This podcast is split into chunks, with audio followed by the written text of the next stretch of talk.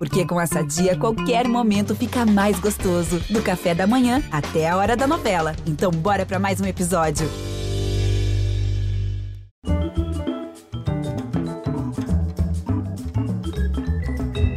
Bem-vindos. Se ele hoje anda devagar, é porque soube bem andar depressa. Veloz, como seus dedos a galope nas dez cordas da viola. Veloz, como o luzeiro, saudoso cavalo corredor de seu pai, para quem ele compôs a música que desde 1986, todo domingo, é a senha para o Brasilzão se reunir em volta da TV e assistir ao Globo Rural. Curtido em sua calma pantaneira, ele anda tão desprovido de pressa que desde 2018 a gente tenta trazer ele aqui ao conversa e ele, eu vou, eu vou, eu vou. E não é que veio? Veio virtual hoje, mas veio. Que beleza! Tido como o maior violeiro do Brasil, grande cantor, autor de joias do cancioneiro caipira, como ele prefere chamar, em vez de sertanejo, ainda por cima é ator e de sucesso.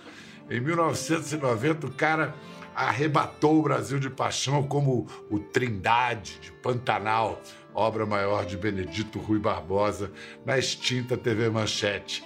Agora a Globo está refazendo Pantanal em superprodução, com grande elenco, para exibir no ano que vem. Então hoje a conversa é tipo roda de viola caipira com ele e seu filho, filho que segue a trilha do pai na música e na dramaturgia. Pai, filho, filho e pai, Almir Sater e Gabriel Sater.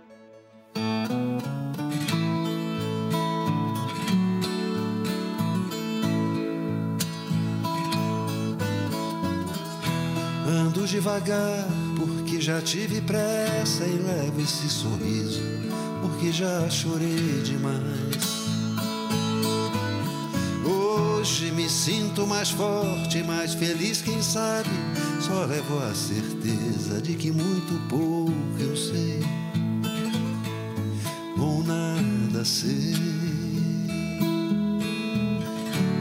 Conhecer as manhas e as manhãs, o sabor das massas e das maçãs.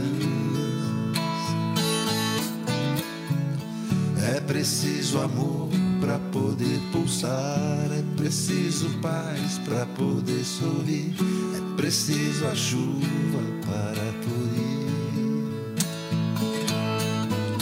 Penso que cumprir a vida seja simplesmente compreender a marcha, ir tocando em frente. Com um velho boiadeiro, levando a boiada, eu vou tocando os dias pela longa estrada. Eu vou, estrada eu sou. Conhecer as manhas e as manhãs, o sabor das massas e das maçãs. É preciso amor para poder pulsar, é preciso paz para poder sorrir, é preciso a chuva para florir. Todo mundo ama um dia, todo mundo chora, um dia a gente chega,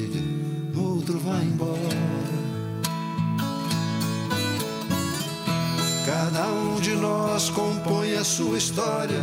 Cada ser em si carrega o dom de ser capaz e ser feliz.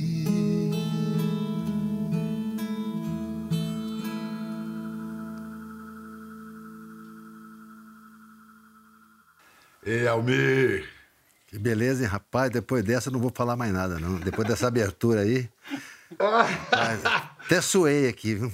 Almir Gabriel. Gabriel, que é filho de Almir e também é violeiro, cantor, compositor, ator.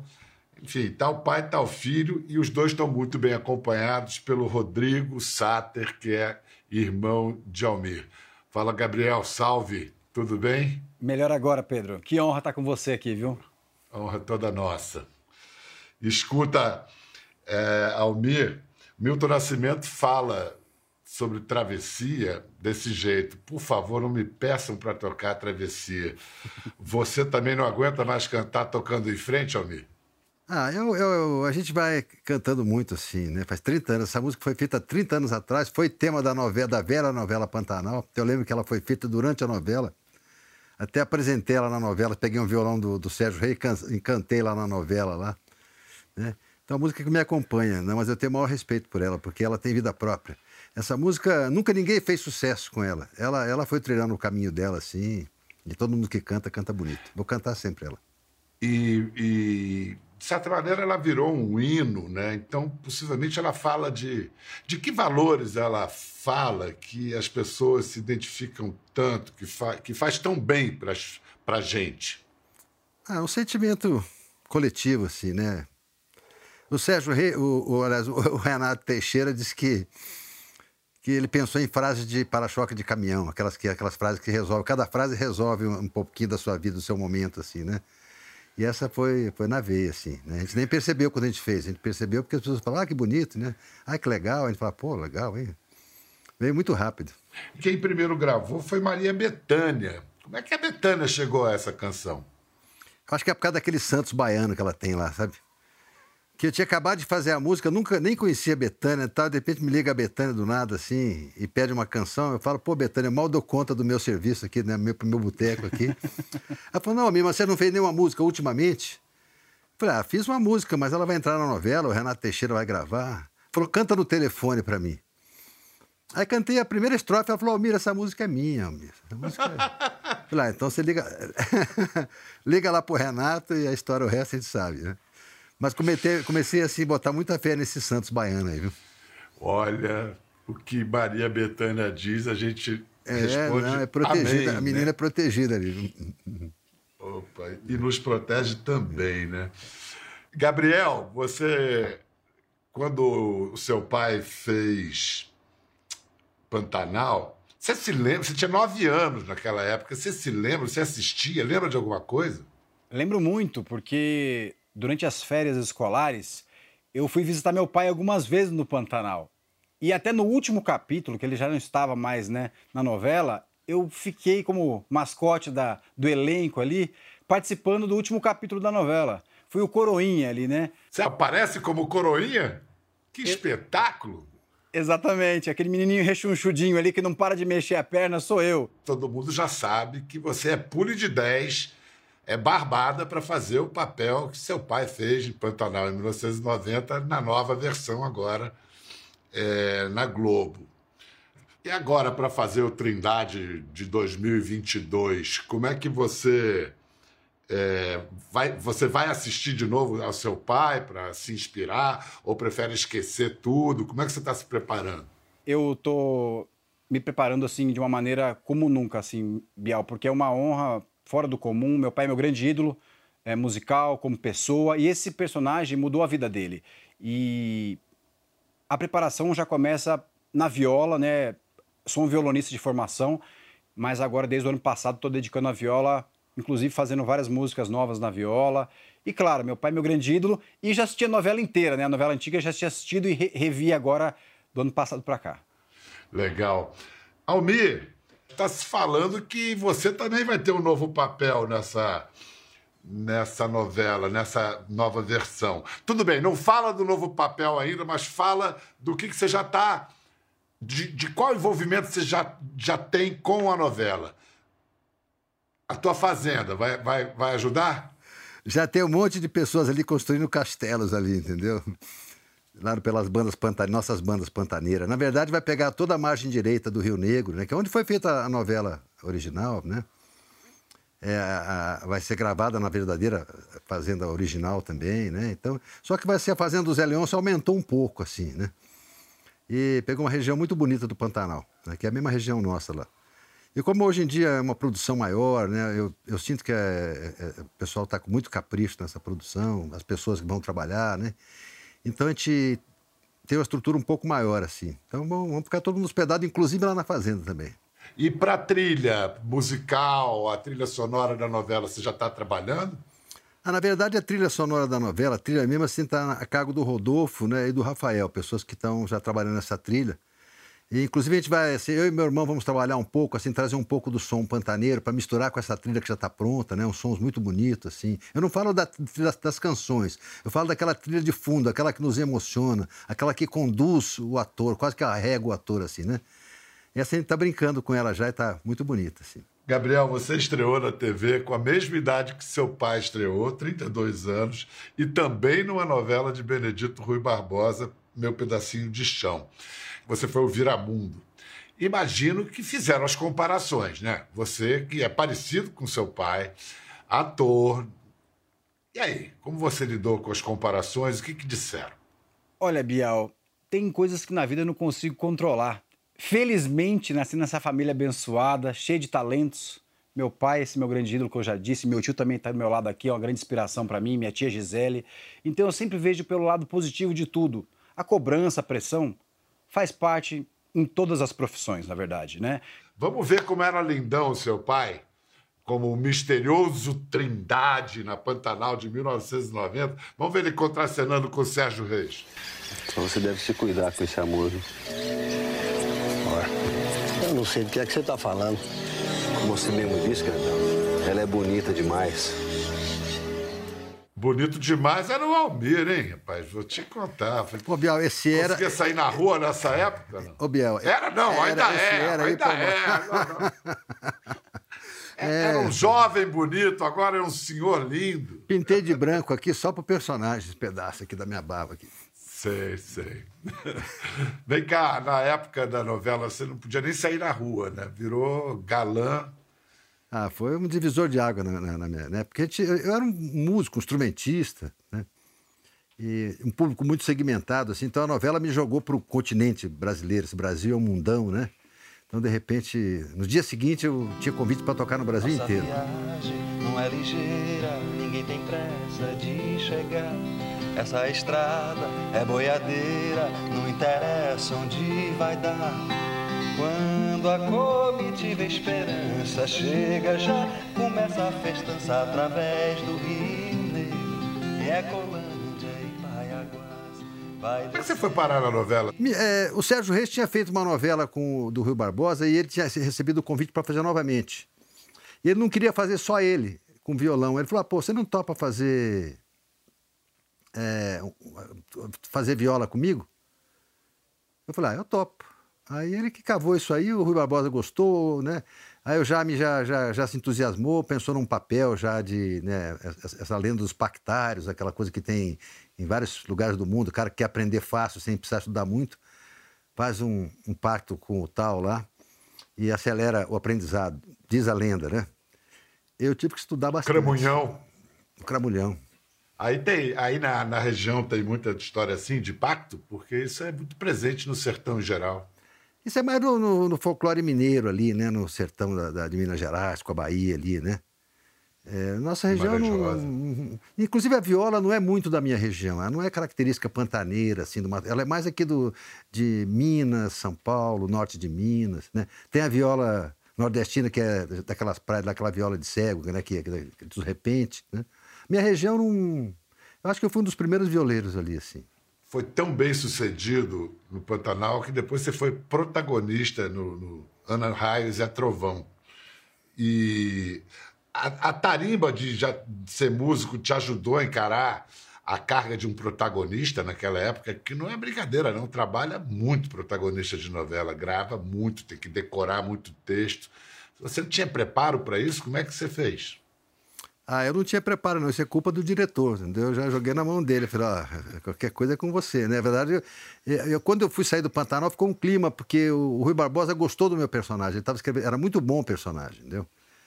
É, ele ficou meio chateado. Eu falei, ah, então eu não saio. Ele falou, não, para você é bom sair dessa novela, é ser o próximo protagonista, né? Mostrou grandeza ao nosso autor, né? Então eu não senti medo, né? Me, me passaram a confiança. Eu tava, o papel do, do Trindade tinha, é, era muito bom, assim, né? O texto do Rui Barbosa, muito bom para a novela, né? E aquilo me animou muito. Depois eu penei. Mas isso é depois já. Não, depois você foi para Globo em, em 96, você de novo com o Sérgio. No Rui Rei Barbosa Gado, também. Vocês formaram. Novela do Rui também, Formaram Pirilampo e Saracura. Teve uma hora que, com tanta, tanto trabalho de ator na televisão, você teve que se decidir entre uma carreira e outra? Você considerou é, botar a música em segundo plano? Nunca. Né? Eu só sentia que a carreira de ator estava ajudando muito músico, meus shows, tudo que eu queria na vida, estava fazendo muito bem pra gente, né? Sabia que era momentâneo e fui sentindo que aos poucos eu fui piorando. Então eu falei, tá na hora de sair já e voltar para a profissão de músico. Porque a espontaneidade. Foi, foi cana... a espontaneidade. Foi canastrando. É, a espontaneidade tem um tempo, assim. Chegou uma eu falei, já não está muito bom, não, né? Falei, chega, vamos voltar para a música. Almir, você nasceu em Campo Grande, tá certo que na década de 60 Campo Grande não era exatamente uma metrópole, mas você teve um, um traço traçado de vida, um destino urbano. Você foi para o Rio de Janeiro para estudar, para virar doutor. Aí, como é que foi que se deu esse chamado de volta para o campo? Foi um interesse intelectual, artístico, ou foi uma coisa mesmo atávica sua ali, de, de, de se encontrar no campo e não na cidade? É, meu, meu coração sempre foi do mato. Sempre foi. Eu sempre soube que sabe, meu destino é morar no mato, sempre. Mas quando eu fui para o Rio, não fui nem para virar doutor, foi para aprender a tocar alguma coisa melhor. Assim. Eu já gostava muito de música. E quando fui para lá, foi uma oportunidade que era um curso que eu poderia passar, não era tão difícil. Né? Escolhi um que, né, de repente, meu pai engolia a isca. Aí fui estudar no Rio, mas na verdade meu pai é um cara muito bacana, falou, direito no Rio? Falei, é, falou, 10 anos, tá bom? Falei, tá bom.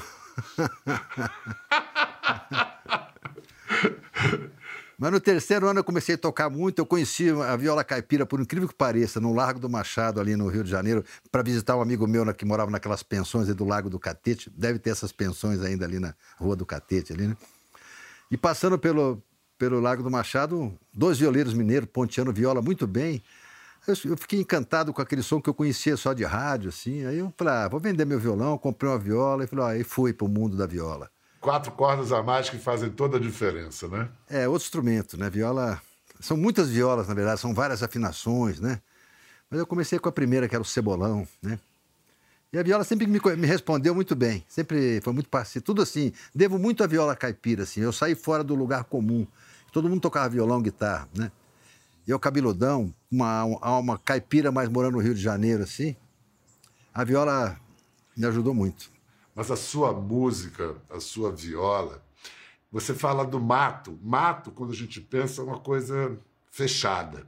A sua música, a imagem que a sua música sugere, as imagens, são de um campo aberto, de um, de um Brasil profundo, mas aberto, são grandes amplidões. Tô, tô, certo ou tô errado? Mas a viola tem essa brasilidade, assim, de ela te jogar para onde você quiser. O som dela te manda longe, né? Então, assim, Campo Grande é uma cidade muito de muitos artistas, assim, bons compositores, bons músicos. Então, eu bebi numa fonte de água cristalina, assim, de pessoas muito talentosas, assim, né? E trago muito da influência desses músicos no meu trabalho, né? E nós somos um pouco diferentes, nós pensamos diferente. A gente tem influência paraguaia, mas a gente toca diferente dos paraguaios. Nós temos influência boliviana, mas tocamos diferente dos bolivianos. E assim com os argentinos também. O Rio Paraguai vai descendo ali até acabar lá na, no Uruguai. E a música que acompanha o Rio Paraguai também permeia nosso pedaço ali pantaneiro, né? Então nós temos uma ligação, mas cada um com o sotaque, com a sua cultura. Né? A nossa é um pouco mais pop. E com tudo isso, brasileira para chuchu, né? Brasileira para piqui. é. Temos muito piqui no Pantanal, lá é cerrado, né? Escuta, se tem um programa que hoje, até hoje, eu acho que ele integra o, o, o Brasilzão, é o Globo Rural nos domingos de manhã. E falou em Globo Rural, abre um pop-up na cabeça da gente, a gente ouve Luzeiro. Assim, não tem jeito. Você pode tocar um tiquinho de Luzeiro pra gente aí com esse Agora já. Vou, peraí.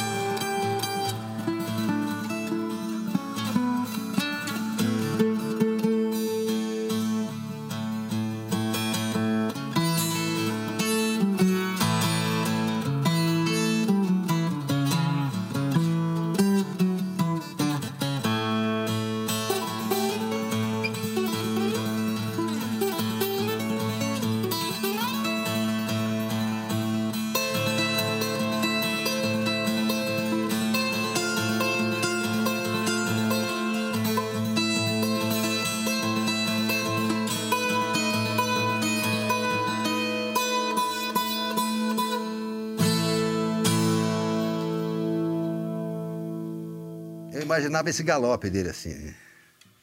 Que é muito de coisa também que o Tião. Galopava bonito. E esse toque de viola é muito coisa do Tião Carreiro, sabe assim, lá do norte de Minas, Ponteio, veio muito deles também. Eu bebi muito nessa fonte aí também, né? Porque, na verdade, viola não tem uma escola de, assim, normal. Você tem que escutar os violeiros, ver os violeiros tocando. Cada violeiro, por a gente não ter escola, cada violeiro te ensina alguma coisa. Dos mais anônimos aos mais famosos. Gabriel, vamos ver ele e o teu pai, poucos meses antes do Tião Carreiro morrer. Eu gravei uma música do Carreirinho, que foi gravada pelo Vieira e Vieirinha, que é, chama Minha Vida. Essa é uma música que eu gostaria que você gravasse essa música, viu?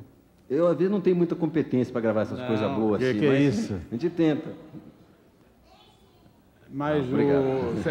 Você, quer cantar ela? Você canta? Não, eu não canto, quero escutar você cantar. Não, mas eu cantar sozinho, modo viola, Só- só um aí, aí é dose, viu? Quem sou eu?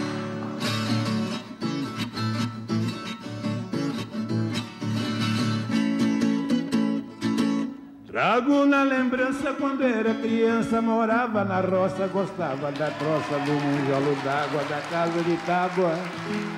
Quando o sol saía invernado, eu subia pras vacas leiteiras tocar na mangueira. Fui moleque sapeca, levado da breca, gostava da viola, ainda ia na escola. Eu ia todo dia numa égua turdinha. TV Cultura, 1993. Que coisa maravilhosa. O, o, o Tião, ele abriu para você o, que caminhos na sua vida, na sua obra, quando você entrou em contato com esse cara? Era um virtuose, né? É, pô, né, e o Tião é um, é um virtuose popular. Ele tinha, um, sabe, um swing, uma coisa popular, uma, uma pegada, né? E eu, eu sempre tive sorte nessa minha vida. Eu estou gravando meu primeiro disco na, lá na Chantecler Continental, eu encontrei com o Tião Carreiro no corredor lá. Falei, pô, Tião, eu, pô, rapaz, eu sou fã seu, eu aprendi a tocar viola, viola escutando suas músicas. Ele falou, você toca viola? Toca. Falei, então toca aí. Aí tirei minha viola da caixa, aí toquei, ele falou, é, um pouco diferente. Eu falei, é, não toco suas músicas, eu aprendi com você e tal. Você vai gravar aqui? Eu falei, ah, vou gravar, pô. Grava comigo aí. Ele falou, quando? Eu falei, hoje. Ele olhou pro secretário dele, falou, a viola tá no porta-mala. Ele falou, tá. Falou, então vamos lá, então. E foi lá e fez uma brincadeirinha no meu disco. E aquilo, porque assim, existia uma certa separação entre populares e sertanejo, mesmo naquela gravadora. Né? Quando perguntaram assim, você vai ser sertanejo ou popular? É, Chantecler ou Continental? Falei, ah, não sei, como é que é o negócio? Como é que paga aí? Falou assim, o sertanejo da, da Chantecler paga 3,5%. Na Continental, é, o popular paga 7%. Falei, eu sou popular. Aí, aí quando eu encontrei o Tião Carreira, ele me abriu a porta pro lado também, né, certo, caipira, sertanejo, me apresentou o pessoal das duplas, né? E as pessoas passaram assim, falaram, ele é amigo do Tião, pô, deve ser bom esse cara aí. Vou fazer a mesma pergunta agora pro Gabriel. Mesma pergunta que o Tião fez pro teu pai, Gabriel. Você toca viola? Venho aprendendo há alguns poucos anos, né? Olha como é que é a vida. Para novela, meu pedacinho de chão, que eu comecei a tocar viola. Não tocava até lá.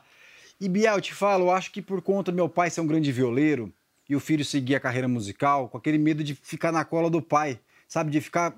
Já sou influenciado pelo meu pai, pela minha família, mas tinha aquele medo de seguir um caminho que ficasse uma cópia do meu pai, né? Sempre busquei a minha identidade como artista, a minha verdade mesmo. Então, tanto que fui pro violão, um violão mais latino-americano, um violão de fronteira, nos meus primeiros CDs, né? Meu primeiro disco é todo instrumental. E assim, é, a viola entrou em 2014 praticamente, me apaixonei por ela e vem agora só viola nesse último ano, assim. Até o violão tá um pouquinho enciumado, mas. Quem sai lá da boca do mato tem de fato algum amor mal vivido que acabou. Para quem não está entendendo essa singularidade do que é a viola, explica, mostra alguma coisa assim. Bom, em primeiro lugar, a diferença é o número de cordas, cordas, não é isso? Em vez de seis, tem dez cordas. Perfeito, Bial, isso mesmo. Cinco cordas duplas. E elas são. é, essa viola está afinada em cebolão, que é a afinação que o pessoal fala que se chora quando você toca, né? E ela tem uma.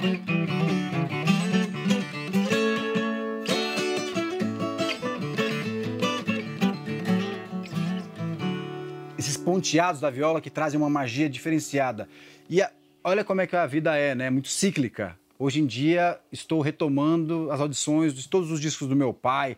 Fiz até uma playlist dele com 11 discos que eu encontrei nas plataformas digitais, né? Fiz uma playlist de Dia dos Pais para ele, porque é minha grande influência e na viola é minha maior influência, né? Embora respeite muitos violeiros da nova geração, Tião Carreiro, Renato Andrade. Vamos ver um trecho do Gabriel tocando Por Una Cabeça, de Carlos Gardel, com a Orquestra Baquiana Filarmônica de João Carlos Martins.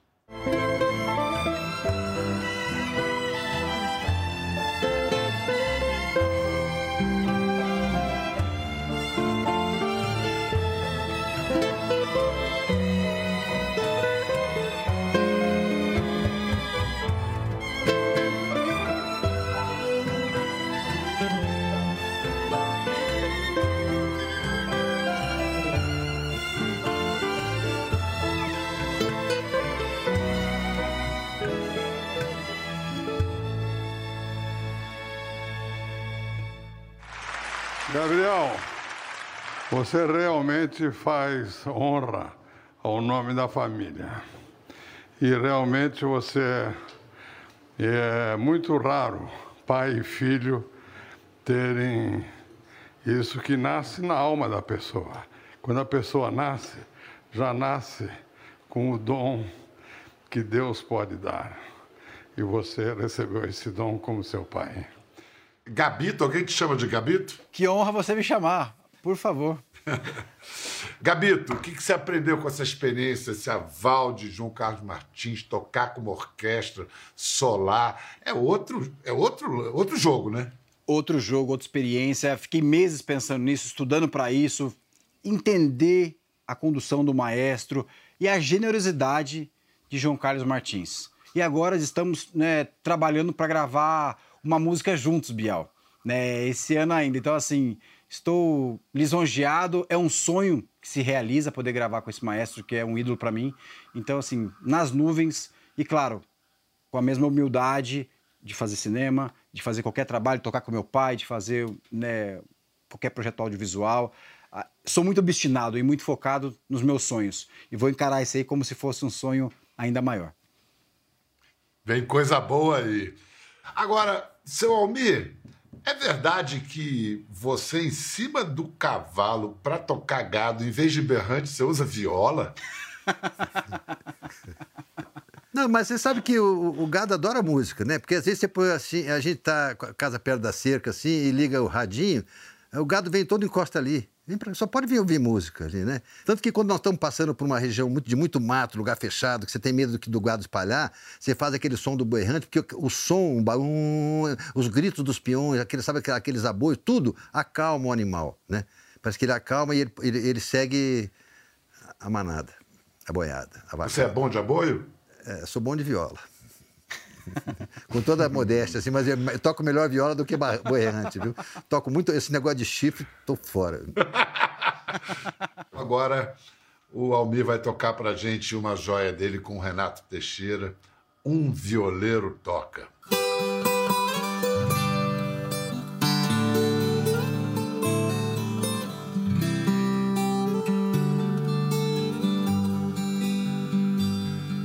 Quando uma estrela cai no escurão da noite e um violeiro toca suas mágoas. E então os olhos dos bichos vão ficando iluminados e brilham neles estrelas de um sertão enluarado.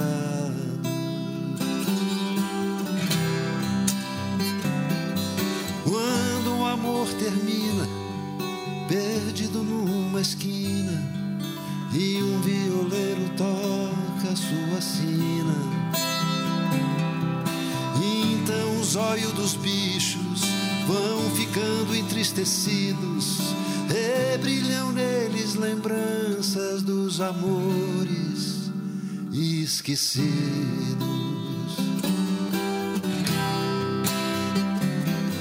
Quando o amor começa, nossa alegria chama e um violeiro toca em nossa cama. E então os os olhos dos bichos são os olhos de quem ama, pois a natureza é isso, sem medo nem dó,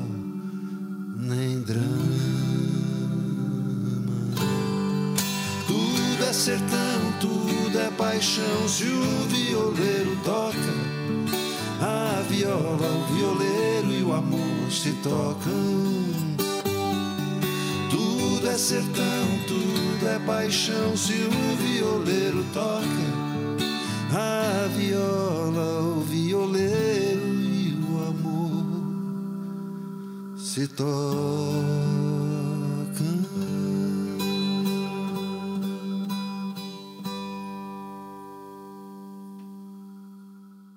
Você estava com um disco de inéditas, lançando, ou já tinha lançado o disco de inéditas quando sobreveio a peste, né?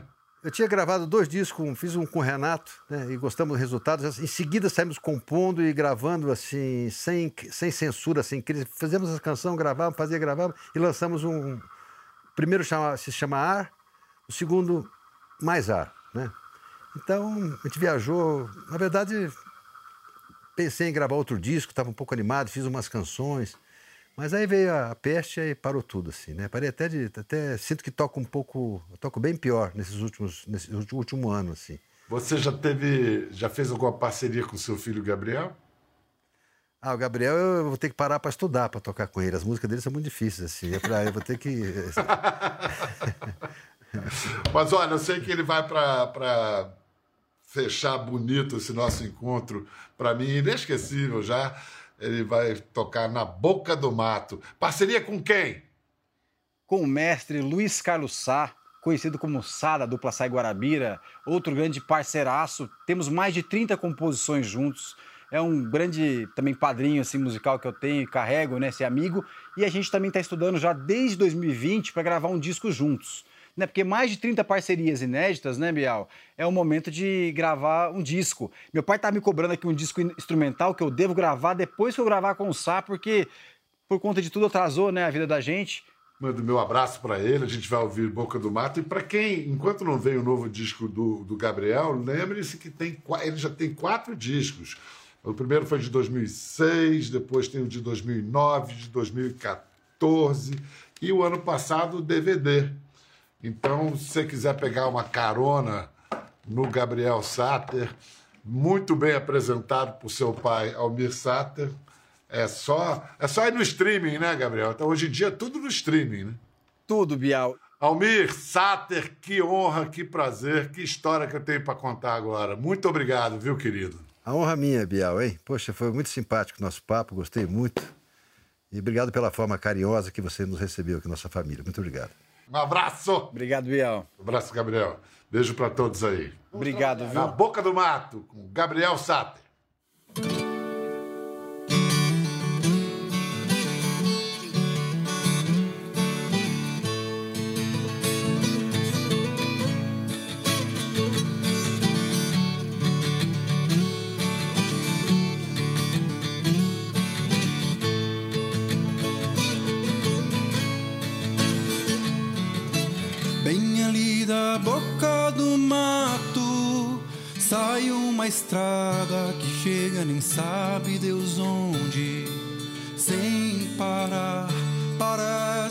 Quase nada, desprezada, torta e tão complicada de se andar.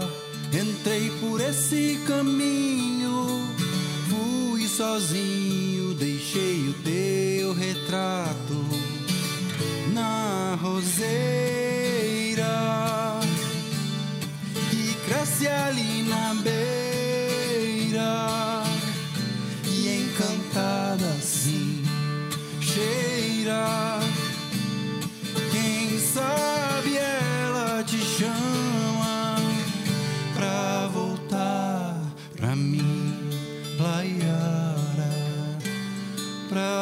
voltar pra mim, pra voltar pra mim. Quer ver mais? Entre no Globoplay. Até a próxima.